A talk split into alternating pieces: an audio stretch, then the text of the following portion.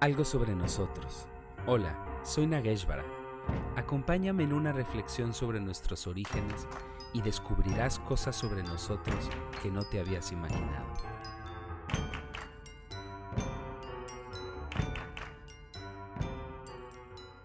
Hola, ¿qué tal querida gente? Pues bueno, llegamos al episodio número 8 de Algo sobre nosotros. Gracias a todos los que nos están escuchando, a los que se han comunicado, Mandamos un saludo a Virita, Virita que tiene un trabajo muy importante de revalorización sobre su origen, sobre, sobre su pasado. Mandamos un, un gran saludo y toda la admiración. Y bueno, a todos ellos que nos han estado escuchando, a Jenny Fractala, Manuel Polgar, que están ahí siguiendo esta reflexión. Gracias por estar del otro lado. Y bueno, Hoy, como habíamos dicho, llegamos al episodio 8, número simbólico, número que tiene mucho que ver con todo lo que vamos a tratar hoy día. Porque hoy vamos a hablar de ese momento que es la naturaleza humana en su inicio, es lo que vendría a ser nuestra génesis primigenia, el, tipo de conciencia que existe antes de lo que tenemos ahora de este mundo pater. ¿no? Entonces, eh, para esto nos vamos a estar apoyando en algunos autores como el clásico Bachofen, eh, eh, Heinrich Neumann, Franz Mayer, entre otros que son quienes principalmente han estado reflexionando, estudiando este periodo de la humanidad. Este periodo de la humanidad que es el, el más extenso. Ya desde Bachofen él nos dice, ojo, la naturaleza humana no es monógama, ¿Esto qué quiere decir? ¿Qué implicaciones tiene que la naturaleza humana no sea monógama? Pues que la única certeza es quién es la madre. Pero quién es el padre, pues bueno, hasta hoy día existe la bonita broma del hijo del lechero, ¿no? Cuca tiene ese tema tan bueno de los 90 del lero lero hijo del lechero, pues bueno, no se sabe bien a bien Hoy día, pues bueno, ya, obviamente. Pero en aquel pasado no se sabía quién era el Padre, no existía la figura del Padre. No es un universal que exista Padre, Madre, hijos. Ha, habido en las diferentes culturas y en toda nuestra historia muchas formas de estructurar nuestras familias, donde la figura del Padre es muy reciente. Esto lo vamos a estar analizando eh, en, los siguientes episodios, pero ahorita estamos por lo iniciático, que es esa conciencia mater, que además es algo que pues también poco sabemos, poco reflexionamos y hoy más que nunca debemos de socializar esta información. Entonces, la naturaleza humana no es monógama, no se sabe bien a bien quién es el padre, no existía la figura de padre, pero siempre se va a saber, indudablemente, quién es la madre, ¿no? Entonces, por eso hasta hoy día hablamos de una cultura madre y quedan todas esas reminiscencias de esa manera de entender el mundo a partir de esta conciencia femenina. Lo primero que hay que aclarar aquí es que este periodo donde no surge la conciencia pater, lo que hay que aclarar es que cuando hablamos de conciencia matriarcal no estamos hablando de una dominancia o hegemonía de la mujer, sino, o de lo femenino, sino de otro tipo de conciencia donde incluso los géneros no se han conformado como tales y se está más en un estadio que tiene que ver con la bisexualidad. Que, que eso es algo que está en el inconsciente de toda la humanidad. Inconscientemente, todos somos bisexuales. Entonces, vamos a ser muy atentos en esto porque esto no tiene nada que ver con una pelea, ni con una rivalización, ni con poner a un género sobre otro. Es también algo muy loco que tenemos que entender, que así como surge el individuo, surge también esta diferenciación tan marcada de los géneros. Porque si bien la diferenciación en los géneros de manera natural tiene que ver con una cuestión de características anatómicas, a partir de funciones y tareas, pero que en la concepción, en el tipo de conciencia, en la manera de entender el mundo, no está implícito todavía. Entonces, la conciencia matriarcal, como lo, llama Heinrich Neumann, este momento previo a lo pater, ¿cuándo empieza a cambiar? No vamos a entrar en lo pater, pero sí hay que decir, si, es, si, si la naturaleza humana es que no sabemos o no existe el Padre como una figura, claro que va a existir siempre el donador, ¿no? ¿Cuándo empieza a cambiar esto? Esto empieza a cambiar con una cultura que se llama cultura kurdana, o se conoce hoy día como, se ha llamado cultura kurdana. Hace 5.000 años, más o menos en el 3.000 antes del, del tiempo, como lo contamos hoy día, en los montes Urales, que es una cordillera que se extiende de Rusia hasta el actual Kazajistán, ahí surge una cultura en este, en este tiempo que ya trae otro tipo de mentalidad, de cosmovisión, ya tiene una conciencia pater que está relacionado con lo solar, mientras que la cultura mater es lunar, ya está relacionado con un tipo de conciencia que va más a cuantificar el mundo, a racionalizar el mundo. Entonces, en los inicios de esta... Esto se está conformando cuando estos grupos salen se van a, las zonas germanas, se van al Mediterráneo y se van a la India. Por eso nuestro idioma es una lengua indoeuropea. No sé si alguien se había preguntado qué tiene que ver el hindi con el español o con el italiano o con el francés. Pues bueno, tienen este origen común que estamos viendo hoy. Por eso hablamos de lenguas indoeuropeas. En hindi, eh, la cuenta es Ekdotin, por ejemplo. Ekdotin, un, dos, tres. Vean cuánta semejanza en el parecido entre el español y el hindi. Entonces, son todas estas cosas que empezamos a descubrir y que la verdad nos van maravillando sobre nuestro pasado y, sobre nuestros orígenes.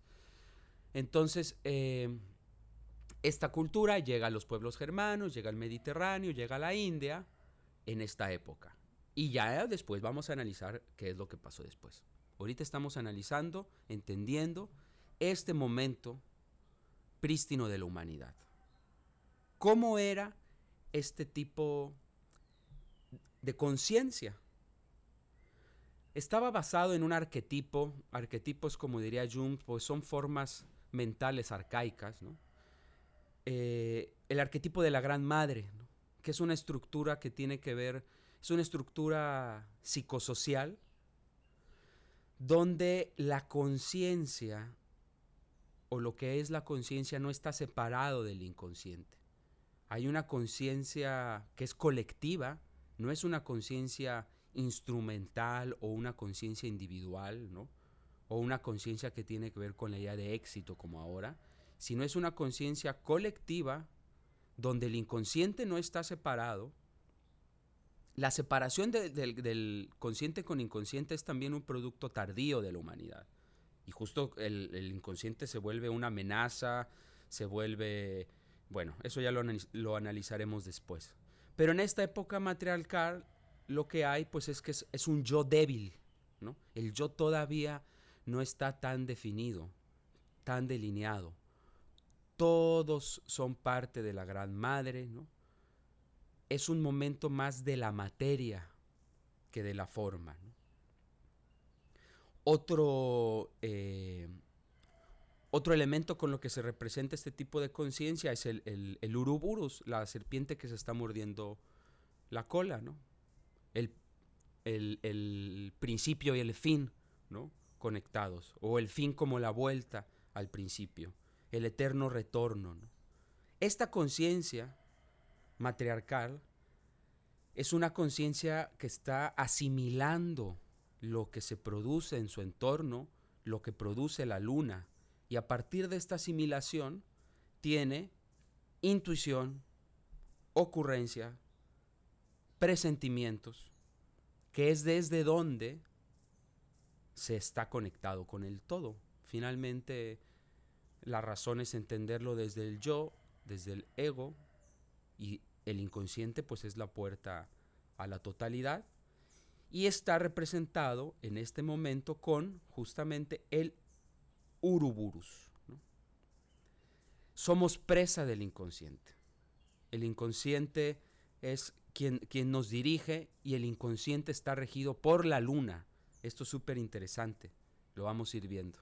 Con el surgimiento del estadio patriarcal se libera del inconsciente también.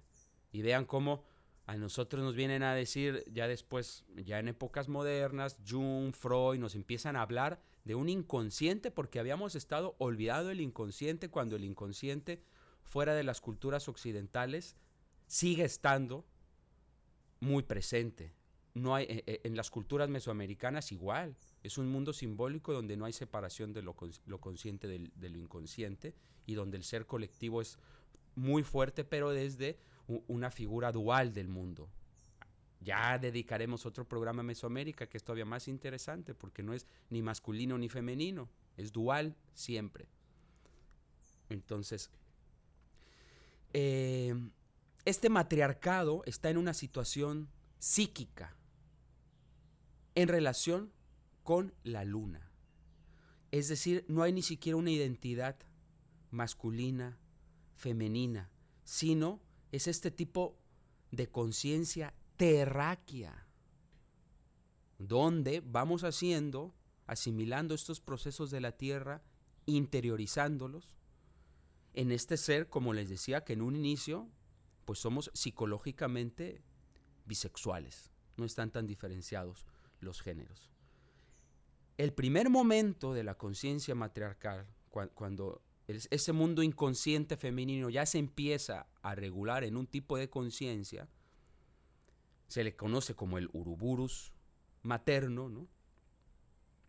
Es un momento representado con la serpiente que muerde la cola y que nos lleva a tener la conciencia de la gran madre. Es, es, la primera figura del yo, pero es un yo, es un yo eh, tónico terráqueo del que todos somos parte. El hijo, los hijos, son parte. Por eso es más la materia que la forma. Esa es la relación originaria de identidad. La primera identidad que surge es esa relación de pertenencia a la tierra. Ya vamos, podemos ver cómo en el yo moderno la identidad es un abanico que se despliega en muchísimos niveles, ¿no? Entonces después tenemos la fase del uruburus, la fase de la gran madre y por último tenemos la fase de la irrupción de un uruburus patriarcal. El culto, la figura del varón, la figura de, pater, ojo, es una construcción también que se empieza a dar desde este momento de conciencia femenina en un tercer periodo y que con la llegada de los grupos indoeuropeos, pues ya se potencializa. ¿Cómo está representada esta parte? En, se pasa del culto a la Gran Madre al culto fálico, a, seres con cuernos, a, machos cabríos, ¿no? que representan la tierra, las fuerzas, los elementos de la tierra. Por eso, podemos, por eso tenemos hoy día dentro del imaginario la bruja o, o los satanistas adorando un macho con un falo erecto. ¿no? Esos, esos rituales, esas cosas que perviven hoy día, ya con todo este trasfondo judio-cristiano de, del satanismo, como algo así, como lo es hoy día, pues bueno, son rituales que vienen desde esta época, del tercer estadio de la conciencia mater, donde, la, es donde se empieza a construir un culto al falo. Se pasa de esta gran madre a un culto al falo porque de alguna manera es necesario empezar también a diferenciar ciertos linajes. A lo mejor esa reproducción no selectiva, digamos que lo que, lo que empieza a hacer, lo, lo, que se hace con las especies vegetales, porque aquí es cuando se domestican las especies vegetales con la selección, lo empiezan a hacer con los seres humanos de una manera más consciente al establecer los linajes y el, culto fálico, el culto a ciertos varones. Antes de eso, teníamos rituales donde se adoraba al varón que se feminizaba. Y el ritual reminiscente que nos queda hoy día son los rituales taurinos, hoy asociados justo a una figura muy del macho, muy de la hombría, pero lo que estamos viendo aquí es que este culto a la hombría empieza en un momento de conciencia femenina donde el varón al aniquilar a la bestia, al aniquilar al minotauro, está matando su propia testosterona, está aniquilando su masculinidad para entrar en un orden mundo más femenino. Por eso, pues hasta hoy día, pues no hay vestimenta más afeminada que la del torero, ¿no? Y eso es el ritual más antiguo, presente hoy día, que obviamente no lo saben ni los de la taromaquia, ¿eh? Por eso es que aquí en algo sobre nosotros estamos hablando de cosas que, no van a escuchar en, ningún otro lugar. y que además todo está documentado, nada es charlatanería. Yo estudio a la sociedad humana desde los seis años y quien tenga dudas me puede consultar y lo atiborro de bibliografía para hasta que se vuelva loco. Entonces, en esta tercera fase, lo masculino primero surge como una entidad luminosa. Es, es un macho anónimo todavía. Por eso les digo que ahí, a partir de ahí se van a empezar a construir los linajes. Es un macho anónimo representado con el culto masculino demoníaco de, las, con cabras, así es como más, eh, con estos dioses fálicos tónicos, es decir, fálico tónico ya es la relación del falo con la tierra. Shiva, la deidad hindú, es la máxima expresión, es el jefe, es, es, es el primer, la primera representación de, esta, de estas deidades cornadas está en, está en la India. Y ese es donde deviene Shiva. Porque cuando llegan los indoeuropeos a la India con sus otros dioses solares y luminosos, lo que regía era, e, era Shiva. Pero Shiva e, era tan poderoso que no lo pudieron sacar del panteón de dioses y lo tuvieron que meter y es el dios principal. Es el, es el, es el jefe de los dioses. Cuando llegan los ingleses a la India, este culto a Shiva era directamente los, los babas, su pene erecto y, las doncellas, las jóvenes, las mujeres haciéndole el puya, haciéndole ofrendas directamente a su pene. Ya después se tiene que estilizar porque se les hace muy, muy vulgar, obviamente, esto a los ingleses. Qué, qué ritual tan lindo, ¿no? Y viene el Shivalingan, que es este falo en una base que simboliza como una vulva. Esto es la reminiscencia de esos dioses fálico-tónicos que tuvimos en el pasado. Entonces, es muy interesante ver lo que hicieron. Este capítulo nos puede durar un semestre. Es muy interesante ver lo que hicieron, todo lo que sucedió con todos estos eh, encuentros de pueblos indo, eh, de cultura geurdana para que, para que surja lo indoeuropeo. ¿Qué pasó en cada lugar a donde llegaron estos grupos? Que había además otros grupos y otras culturas. ¿Qué pasó en el Mediterráneo? El mito que nos explica eh, Europa y que nos explica la condición del europeo, del centro de Europa, es justo el mito de Europa, que pues bueno, e, es, el mito que explica esa violación de los grupos eh, kurdanos a los grupos ginecocráticos del Mediterráneo. Europa, pues bueno, es, raptada por, el, por un minotauro y se lo lleva a una isla, ¿no? Se la lleva a una isla, ¿no? Es, es, la identidad robada, perdida del europeo. Por eso los europeos siempre están buscando algo más allá de Europa. Y por eso los europeos siempre ponen de moda las prácticas del tercer mundo, o el mal llamado tercer mundo, o el mundo más bien, perdón, del mundo no eurocentrista, ¿no? Quienes pusieron de moda el yembe, con toda la música africana, la, eh, eh, la espiritualidad hindú. El europeo está buscando esa identidad mediterránea robada que la conserva. Por eso es tan importante la mama en el Mediterráneo. la mafia italiana, si se va a cuadrar con alguien, es con la mama. Los pueblos vascos que hoy día dicen, no, es que los vascos no, es, no son indoeuropeos, su idioma no está emparentado con nada. A ver, los vascos son los únicos que sobrevivieron, mis respetos a los vascos. ¿eh? Los únicos que sobrevivieron a la invasión kurdana y que no hicieron una cultura indoeuropea, no forman parte de ese grupo. Y los vascos hasta estas épocas recientes, hoy día ya con la modernidad, no sé si persistan, rituales bien documentados, un ritual que se llamaba la cobada, que es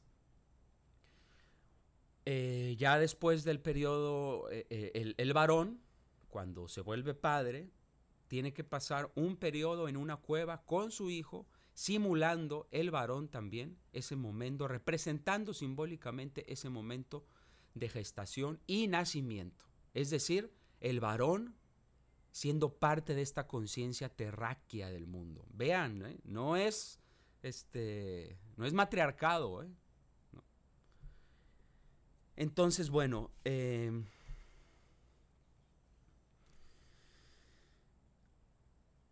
en el pensamiento griego, en el pensamiento hindú, vemos esa transición. Lo griego es la transición. Las figuras, las figuras, en con lo egipcio también, ¿no? En lo egipcio con Osiris, en, en, lo griego con Dionisio. Entonces, eh,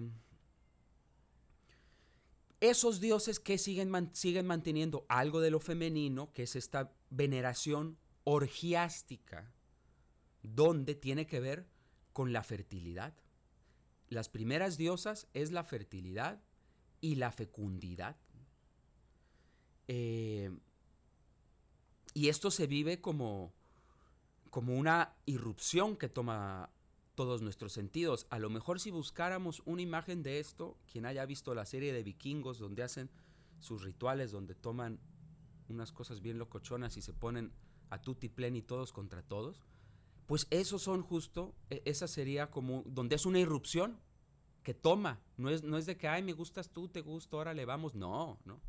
E, e, y, y entonces los primeros cultos eran eso, eran cultos también orgiásticos, que tenían que ver con esa relación de la luna, ¿no? La luna, vean, es bien interesante, porque la luna más que femenina, la, luna también es ambigua. Curiosamente, en alemán, la luna es masculina. Fuera de ahí, en todas las demás culturas, eh, se nombra femenina, pero su rol no es solamente femenino. El rol de la luna es bisexual, porque la luna también es el Señor invisible que toma a la mujer y la desflora. La primera, eh, cuando la mujer entra en su menstruación, pues la luna es el Señor invisible que la toma y, que y entonces empieza ahí una relación con la sangre súper extendida, ¿no? Eh, la conciencia que implica la función de la luna en el cuerpo femenino, el ciclo lunar con el ciclo del periodo femenino, de su menstruación. Entonces, eso, eso es lo más importante de la conciencia femenina, porque la conciencia femenina tiene que esperar. Esperar justo que sus periodos. En un calendario lunar hay que esperar los periodos para todo. Y por eso de ese primer momento de ese saber de la conciencia femenina, que no es un saber racional, sino es un saber que tiene que ver con la espera, de ese saber viene Primero la idea de maduración. De la idea de maduración, pues se pudo desarrollar toda la agricultura como se conoce hoy día. Vino también los fermentados. ¿no? ¿Qué es fermentar? Esperar. ¿Qué es la cocción? Esperar. ¿Qué es mantener el fuego? Esperar. Mientras que la conciencia masculina, como la vamos a ver, pues el hombre hecho de obra semejanza de Dios puede hacer, por ahora sí que perdón de la expresión, por sus propios huevos lo que quiera cuando quiera. Mientras que la conciencia femenina es esperar los ritmos naturales. Y la psique es parte de la luna, es tomada por la luna. Ahí nace también lo místico. Por eso primero es la bruja, no es el chamán. Primero ante todo es la bruja. Lo místico nace ahí, de la bisexualidad de la luna, porque así como es femenina, es quien desflora a la mujer, por eso sí está relacionada también, es el primer culto a la luna. La idea de el, culto al uruburos patriarcal, esa primera figura de pater se construye justo de empezar a ver a la luna como este como este galán invisible que toma a la mujer, que la vuelve loca, por eso es eso de volverse hombre lobo en luna llena, la toma, la posee y la desflora. Y las, las toma. Ahí no es, no es de que Por eso la luna es así. Por eso es tan mágico. No la corteja, la toma, porque es desde la pulsión de todo su ser.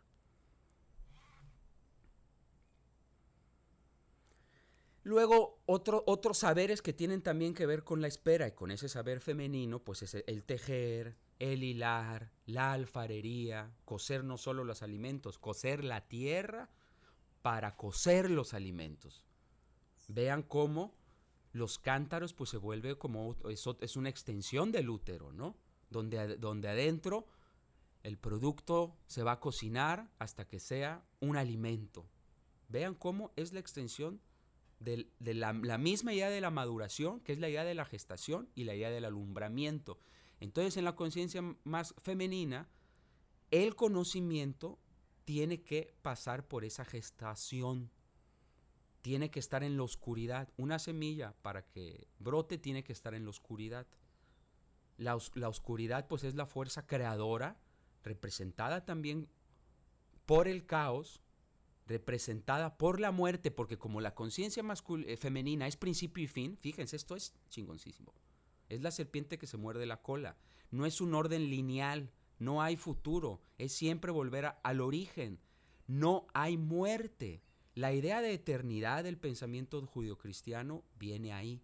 En el pensamiento judio-cristiano, eh, la conciencia mater se vuelve la figura del Espíritu Santo, pero que no se quiere reconocer a la mujer. Ya eso lo vamos a ver también en el momento pater, pero vamos adelantando un poco. Entonces, em, el yo matriarcal espera el tiempo favorable, espera los ritmos, por eso la música también surge ahí.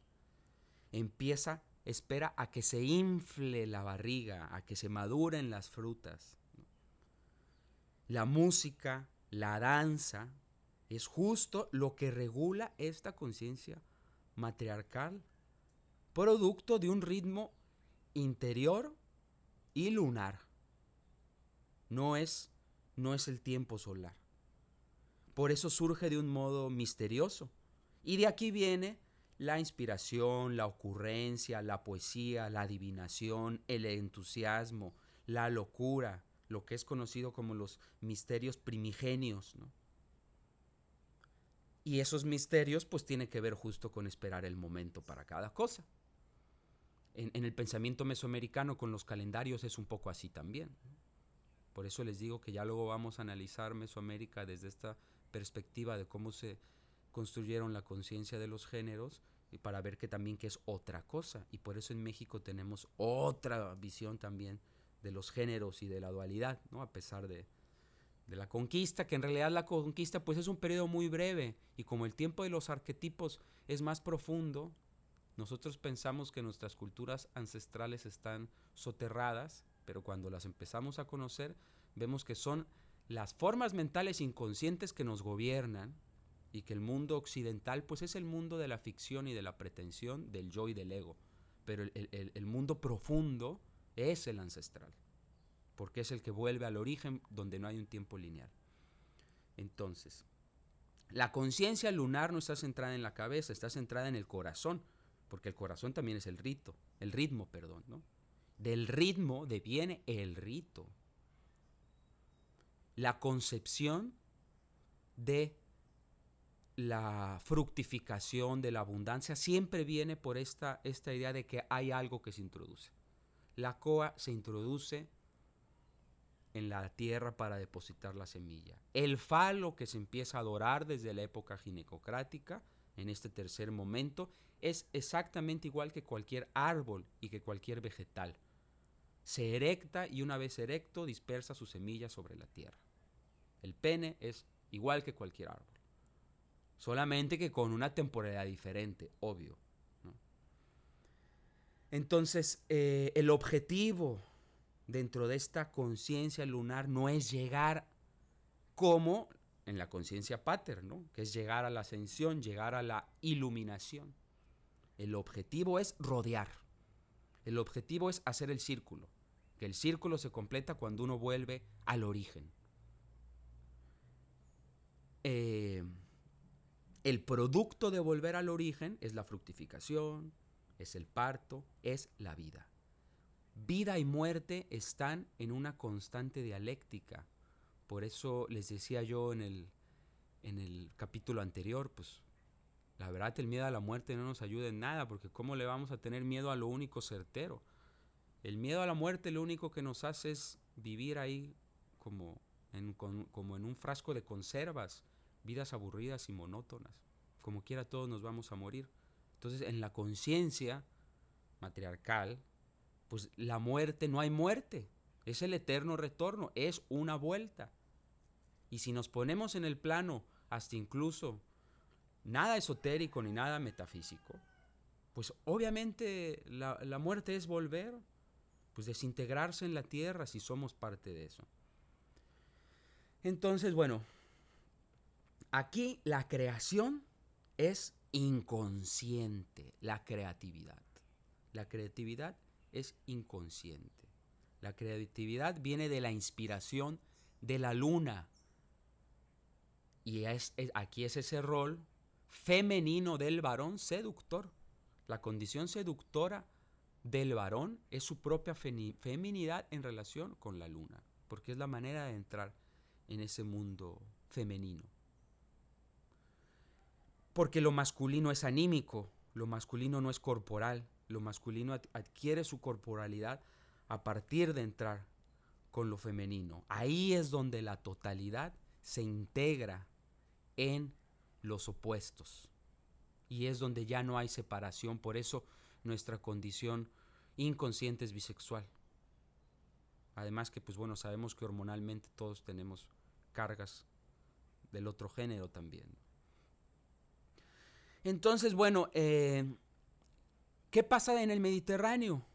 Que es muy importante también. Eh, en, el, en, el, mundo, en, el, el, pensamiento griego es el paso. Todavía hay elementos de la conciencia matriarcal representados en Hermes, e, en lo tónico dionisiaco, ¿no? E, e, en, lo, en lo, sí, en lo tónico dionisiaco, en la figura de Hermes, que es el, mediador, el que trae el mensaje del inconsciente, el que trae el, mensaje del mundo femenino. Ya con, con, el pensamiento cristiano, judeo-cristiano, sigue estando todavía la conciencia mater porque nunca se va a poder aniquilar, pero todavía más, más matizada y más reducida. Entonces, eh, este encuentro de los grupos nómadas indogermánicos que invaden Grecia, pues es en el 2000 antes de Cristo, y a partir de ahí se empieza a construir esa figura celeste de Zeus. Fíjense. Eh, Zeus, que es una figura celeste, que tiene que ver con una advocación celeste, Zeupater, Júpiter, Zeupater, Deupater, donde además hoy quien estudia, hoy se sabe, y se supo desde antes más bien, ahora yo hace poco me enteré, que además Júpiter es el encargado también, por cuestiones magnéticas y no recuerdo qué, porque no sé mucho de esos temas, de que la Tierra se mantenga en su eje, equilibrada, al tiro. Entonces la figura eh, tiene que surgir la conciencia pater, que antes de eso el varón no es nada más que un objeto sexual prácticamente. Entonces, ¿cómo hacemos que un objeto sexual se vuelva un orden mundo? Pues había que ponerlo muy por encima de este mundo terráqueo femenino y lo más por encima que hay, pues es el mundo celeste, el mundo de, de los dioses celestes. Entonces, una advocación que en un inicio era celeste, después empezó a atribuir a la condición del género masculino y surge la figura de Pater. Pero bueno, antes de eso, en el Mediterráneo, como ya hablábamos, que era una cultura eh, agrícola, donde se veneraba a deidades de la tierra, deidades del inframundo, diosas y dioses de la naturaleza, de la fertilidad, todo en torno a la fertilidad, fecundidad de la Gran Madre. Con la cultura griega se mantiene eso, con los elementos relacionados con Demeter, ¿no? Eh, con el rol de Hermes, ¿no? Y están los misterios eleusinos, quien quiera adentrar, donde también se habla sobre este mundo. Entonces las fases lunares hacen que el espacio, el orden, mundo femenino también, sea concebido como un mundo orgánico biológico, con periodos que están relacionados con el ciclo menstrual femenino. Esa es la primer conciencia del mundo que se empieza a tener. El círculo que se autocircula. Nacimiento, muerte, renacimiento. El ser no está distinguido todavía en, en su propio devenir. No se pensaba que uno nacía y tenía un destino, no hay un destino personal, sino es un destino simbólico, matriarcal donde la naturaleza humana es ese infinito, eterno retorno. Esa es la comprensión matriarcal del tiempo. Todo vuelve al origen materno, todo vuelve al comienzo. Uno se completa cuando llegas a tu meta. Y esa es la, el, el origen de la idea de inmortalidad. Entonces, bueno, la, la inmortalidad se adquiere y el ser humano con esta conciencia se vuelve inmortal justo cuando uno se desintegra y se vuelve el humus de la tierra. De ahí viene humanus. No hay un futuro celeste como pensamos ahora, ¿no? Que, la eternidad a lo mejor es ir al cielo. la idea de eternidad se la roban los pater a los mater. Pero el inicio de eternidad, por eso somos humanidad, la eternidad es volver al humus de la tierra, volver a la gran madre, la gran madre que entonces es también la muerte. El atropos que empiezan a construir los griegos que lo ven como un destino, un destino último. Sigue estando entonces ahí este devenir, devenir cíclico, circular, que es también autocontemplativo, porque como no es la voluntad del ego, uno tiene que autocontemplarse y a partir de ahí. Entonces, la muerte es la gran madre. Por eso en Mesoamérica las fauces paren y devoran, ¿no? Y, parir y devorar se vuelve simbólicamente lo mismo. El tiempo, por eso hoy, incluso eh, el tiempo pasado eh, el tiempo pasado ser sido, ¿no? El, haber sido está en relación con lo que se va a hacer. No hay una proyección al futuro, sino es una proyección al pasado, a lo que se ha sido, a la repetición de lo mismo. Entonces como la muerte se vuelve el regreso a la, a la tierra, pues ahí se completa el ciclo. Mientras que para el pensamiento patriarcal todo esto se vuelve una amenaza. Lo demoníaco se vuelve una amenaza. Lo oscuro se vuelve una amenaza. La crisis se vuelve un problema. Hoy en día estamos en riesgo, tenemos crisis en todos lados, por favor. Si la crisis es la oportunidad transformadora, si para que algo mejore tiene que empeorar, como le tenemos miedo justo a toda esa parte, Pater le tiene miedo a la vagina dentada, la crisis se vuelve una amenaza en lugar de una potencialidad de cambio. entonces, en ese momento ginecocrático se tenía una concepción optimista de la vida debajo de la, de la tierra, porque ahí es donde todo se crea, todo se destruye y se recrea. La cara nocturna de la tierra, el mundo interior. Interior y inferior que no quiere decir que está abajo, sino que está adentro, que es muy diferente, porque pensamos la idea, la idea de inferior como algo abajo porque hay algo por encima, pero en realidad aquí es la conciencia del adentro de, que es muy diferente. Entonces la, la esperanza está orientada al pasado, al placer originario, al misterio de la existencia. La esperanza e, es, es la diosa de los griegos del buen pasado, Fíjense, como, en los griegos sigue quedando, la diosa griega de la esperanza es el buen pasado. Entonces, eh, eh, un, buen futuro es volver al pasado. Ese es el buen futuro. El, por eso pasado perfecto, ¿no? En la mentalidad, es lo que queda de la mentalidad futurista del tiempo matriarcal.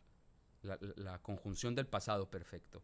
En la fase matriarcal ya hay una relación eh, con el varón, pero respecto a las fuerzas naturales del varón, que se vuelven eh, eh, la mezcla para la vida, ¿no? Esa conjunción de fuerzas. Por eso es el, Espíritu Santo es la fuerza femenina escondida y matizada en el pensamiento actual, religioso actual, porque sigue siendo el mito que nos gobierna, ¿no? Los mitos judio-cristianos. Entonces esa fuerza creadora matriarcal, pues es el espíritu, que es el viento. Entonces el viento es la fuerza natural de todo, porque es, es quien empuja a las nubes. Siempre pensamos que es, que es el agua, pero no. Por eso en Mesoamérica las primeras representaciones más arcaicas pues son de espirales, porque la espiral eh, eh, y, y, las sociedades agrícolas para controlar el agua no necesitan del agua, necesitan del viento que es quien empuja a las nubes. Y por eso está esta idea del espíritu viento y, y la gran madre como un dragón acuático que tenemos en Mesoamérica y que tenemos en, en, por eso por eso en la época medieval y todo eso todo esto que nos queda de vencer a los dragones todo esto del caballero que mata al dragón pues eso claro que existió. Los dragones son la conciencia mater. El dragón es este ser que conecta todos los planos y que tiene fuego y que se puede sumergir en el agua y que vuela está en todos los planos como la conciencia femenina que está en la conexión de todos los planos, no en la conexión del ego.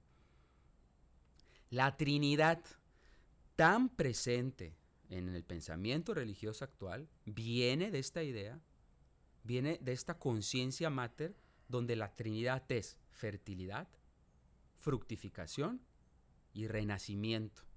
Por eso esta idea Jesucristo existió indudablemente, pero no resucitó, pues claro que no resucitó, porque ese es un mito que se ha venido heredando y, retomando y resignificando, donde justamente la resurrección representa esta vuelta al origen arcaica, esta vuelta al humus. Renacer, pues es justo eso, esa idea, esa primera conciencia del momento ginecocrático donde, donde nacer, pues es esta, es esa transformación a partir de morir. Siempre está esta, esta serpiente que se toca que se toca su cola. Entonces, pues bueno, ya vamos cerrando, ya fue mucha información por hoy. Vean cuántas eh, cuestiones hemos develado hoy que a lo mejor son parte de, la vida de todos y que no sabemos, como la mayoría de las cosas que nos pasa, no sabemos ni de dónde vienen. Y en la medida en que no sabemos pues de dónde viene nada, pues tampoco sabemos a dónde vamos. Porque siempre vamos a volver, querámoslo o no, siempre vamos a volver al origen, a lo terráqueo.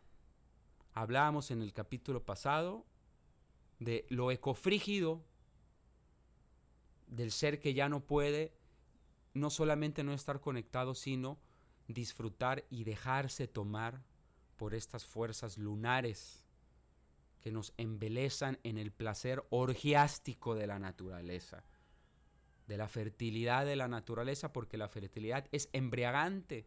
Por eso las mujeres hicieron las bebidas embriagantes también. Por eso en Mesoamérica la luna y el conejo, que es la fertilidad, que es el pulque, están relacionados como esa fuente creadora. Entonces ya para cerrar hoy, eh, yo esta reflexión la debemos ir llevando. Hoy día los roles se están reconfigurando. Ahorita estamos pasando por el efecto también de válvula de express, donde ha habido mucha contención hacia el lado femenino por cómo se le ha cargado la mano con la conciencia pater.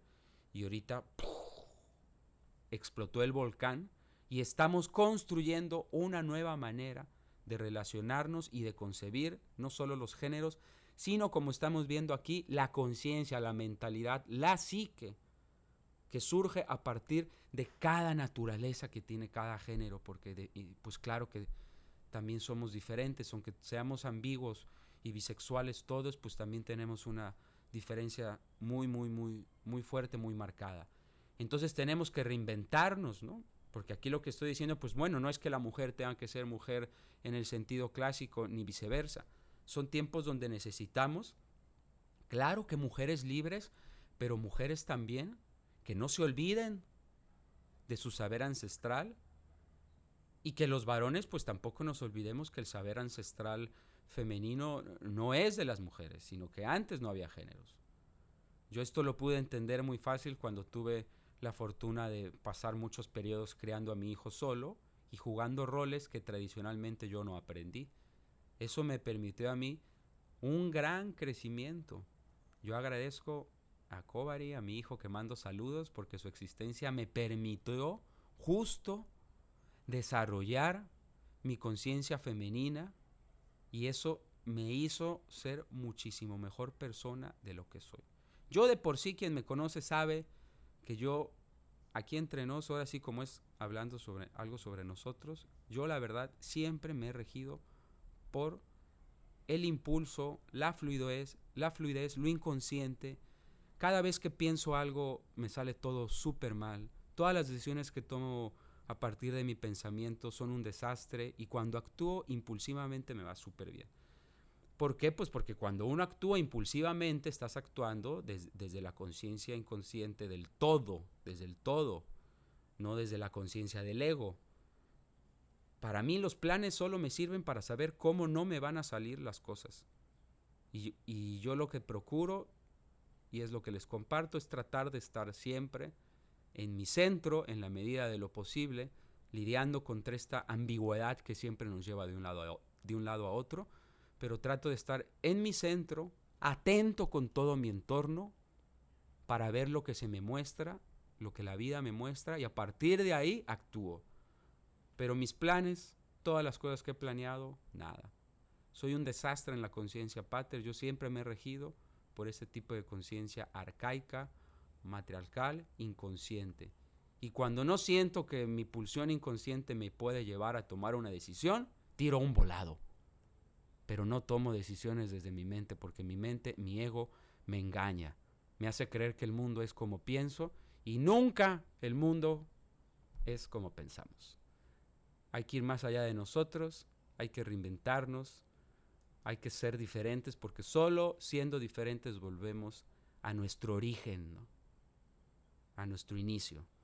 Les mando un abrazo, que tengan un excelente fin de semana y quien me quiera compartir, intercambiar, pues lo que le genera estas reflexiones o su punto de vista, pues bueno, me encuentra en las redes sociales como Sopilote Radiante, como Alberto Córdoba y bueno, ahí estamos.